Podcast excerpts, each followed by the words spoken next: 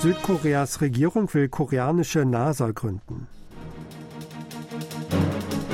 Regierung gibt wegen Streiks von Lkw-Fahrern höchste Krisenwarnung aus.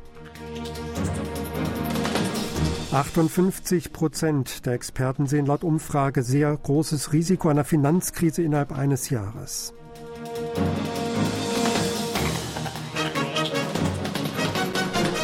Die südkoreanische Regierung will gemäß ihrer Roadmap für die zukünftige Weltraumwirtschaft die Gründung einer Behörde wie die US-Raumfahrtbehörde NASA in die Wege leiten.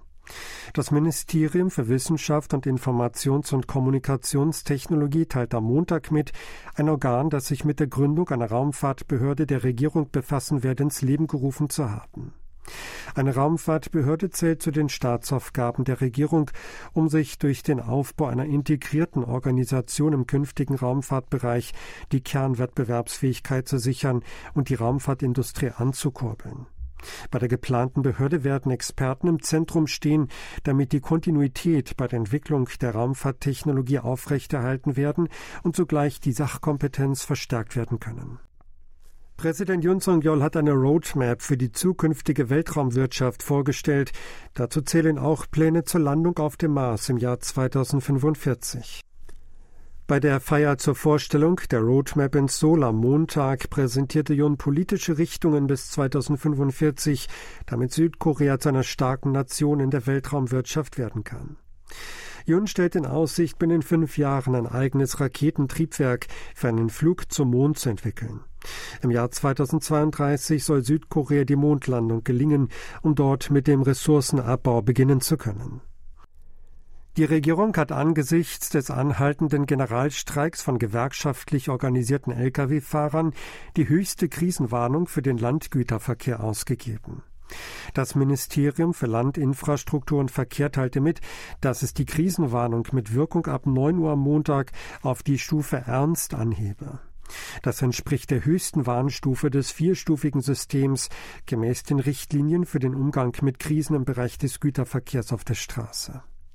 Begründet wurde dies damit, dass die Schadenslage infolge der sich fortsetzenden kollektiven Beförderungsverweigerung der Gewerkschaft Cargo Truckers Solidarity immer ernster werde.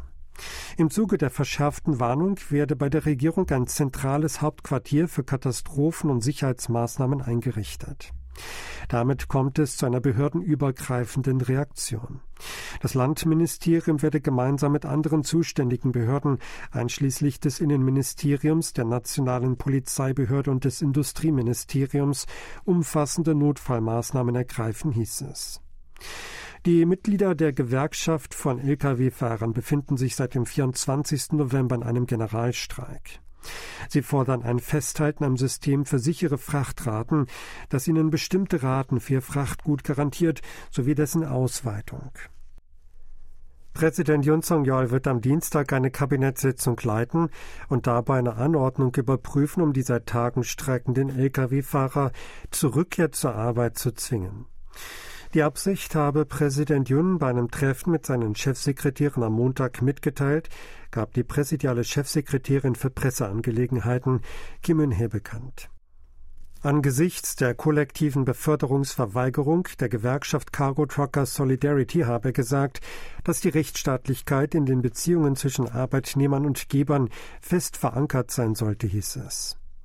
Jun sagte auch, es sei wichtig, Gesetze und Prinzipien fest zu etablieren, unabhängig davon, ob es sich um illegale Handlungen von Arbeitnehmern oder solche von Arbeitgebern handle. Eine Anordnung zur Rückkehr zur Arbeit kann nach einer Beratung auf einer Kabinettssitzung vom Minister für Land, Infrastruktur und Verkehr erteilt werden, sollte ein Grund vorliegen, der eine sehr ernsthafte Krise für die Volkswirtschaft ausgelöst hat oder als möglicher Auslöser einer solchen Krise betrachtet wird.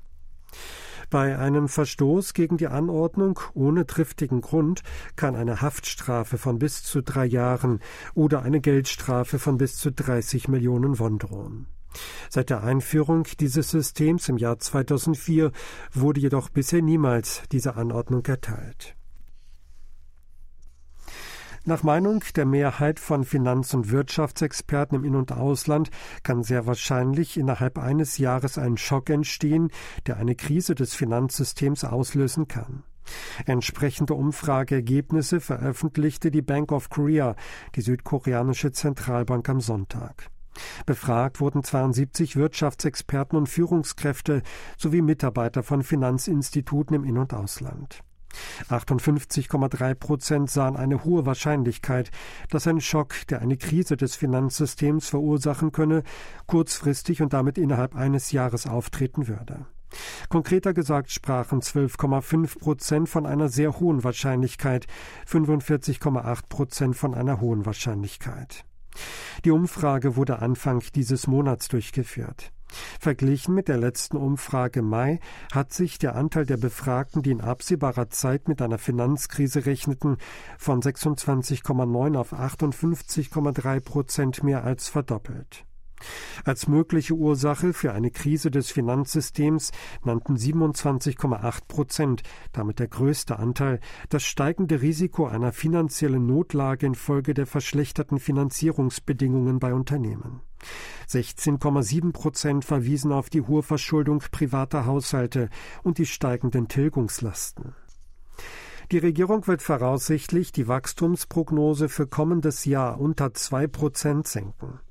Wie das Finanzministerium am Montag mitteilte, würden im Dezember die Wirtschaftspolitik und die Prognose für kommendes Jahr vorgestellt. Im Juni war die Regierung von Yoon Song-yeol von 2,5 Prozent Wirtschaftswachstum im Jahr 2023 ausgegangen. Wie die Nachrichtenagentur Yonhap berichtete, könnten Beamte den Wert in den 1-Prozent-Bereich senken. Hintergrund seien sinkende Exporte aufgrund des dreifachen Unglücks wegen hoher Zinsen, Inflation und Wechselkurse.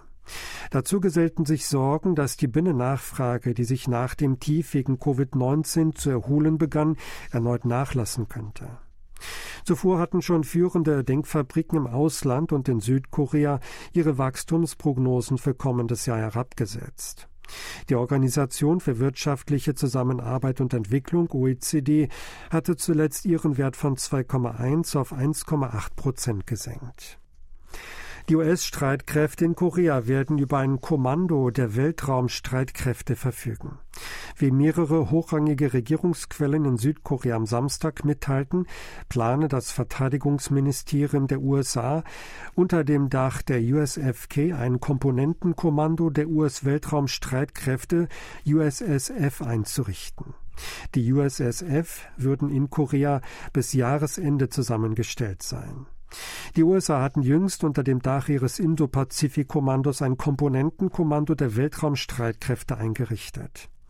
Wie verlautete, wollten die USA auch bei ihrem für den Nahen Osten zuständigen Zentralkommando ein entsprechendes Komponentenkommando bis Jahresende gründen. Das geplante Kommando in Südkorea wird voraussichtlich die zweite Organisation der US-Weltraumstreitkräfte außerhalb des US-Festlandes sein. Als Grund für die Einrichtung des Kommandos in Südkorea wird genannt, dass die USA die Bedrohung durch Nordkoreas Atomwaffen und Raketen besonders ernst nehmen. Einige Experten vermuten, dass die USA hierbei auch die Bedrohungen aus China und Russland berücksichtigt hätten. Nordkoreas Machthaber Kim Jong-un hat die am erfolgreichen Test der Interkontinentalrakete Hwasong 17 beteiligten Wissenschaftler und Beamten ermutigt. Wie die nordkoreanische Nachrichtenagentur KCNA am Sonntag meldete, habe Kim mit den Beteiligten für ein Foto posiert. Dabei habe er den Start der Rakete als große Schöpfung der Nordkoreaner bezeichnet. Er rief zum Ausbau der Verteidigungskapazitäten auf, ohne angesichts des Erreichten selbstgefällig zu werden. Der Machthaber habe die Erwartung und Überzeugung geäußert, dass die Wissenschaftler und Techniker sowie Beschäftigten der Munitionsindustrie größte Anstrengungen für den Ausbau der nuklearen Abschreckung unternehmen. Zudem wurden Beamte und Wissenschaftler in Anerkennung ihrer Verdienste um die Entwicklung der Hassong 17 befördert. Erneut hatte eine Tochter von Kim diesen zu dem Termin begleitet. Fotos von ihr für die Öffentlichkeit hat es erstmals im Zusammenhang mit dem ICBM-Test am 18. November gegeben. Große Kaufhäuser in der Stadtmitte von Seoul sind zu Jahresende gewöhnlich prächtig beleuchtet. In diesem Jahr sind aber Veränderungen zu bemerken. Denn die Kaufhäuser bemühen sich sehr um einen sparsamen Umgang mit Energie sowie eine hohe Sicherheit. In der Abenddämmerung verwandeln sich die Außenwände eines Kaufhauses in einen großen Bildschirm.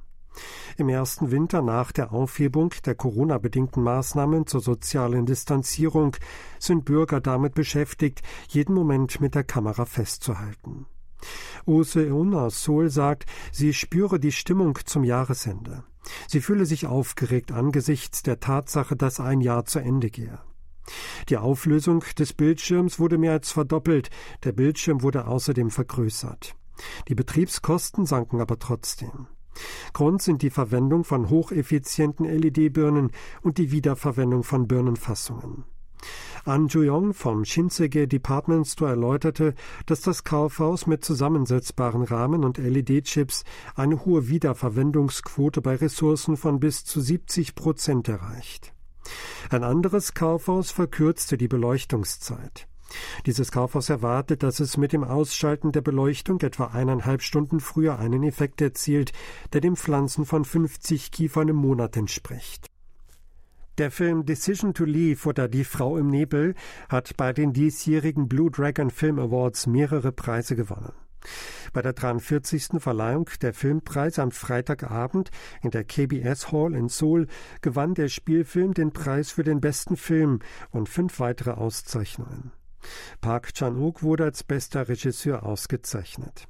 Park Hae-il gewann den Preis für den besten Schauspieler, Tang Wei den Preis für die beste Schauspielerin. Cho Yong-uk bekam mit dem Film den Preis für die beste Musik, während Park Chan-wook und Chong So-kyung den Preis für das beste Drehbuch gewannen. Decision to Leave war in zwölf Kategorien nominiert und erhielt damit die meisten Nominierungen bei den diesjährigen Blue Dragon Film Awards. Park wurde bei dem renommierten Filmpreis zum dritten Mal mit dem Regiepreis geehrt. Zuvor hatte er den Preis mit Joint Security Area im Jahr 2000 und mit Old Boy im Jahr 2003 gewonnen. Sie hörten aktuelle Meldungen aus Seoul, gesprochen von Sebastian Ratzer.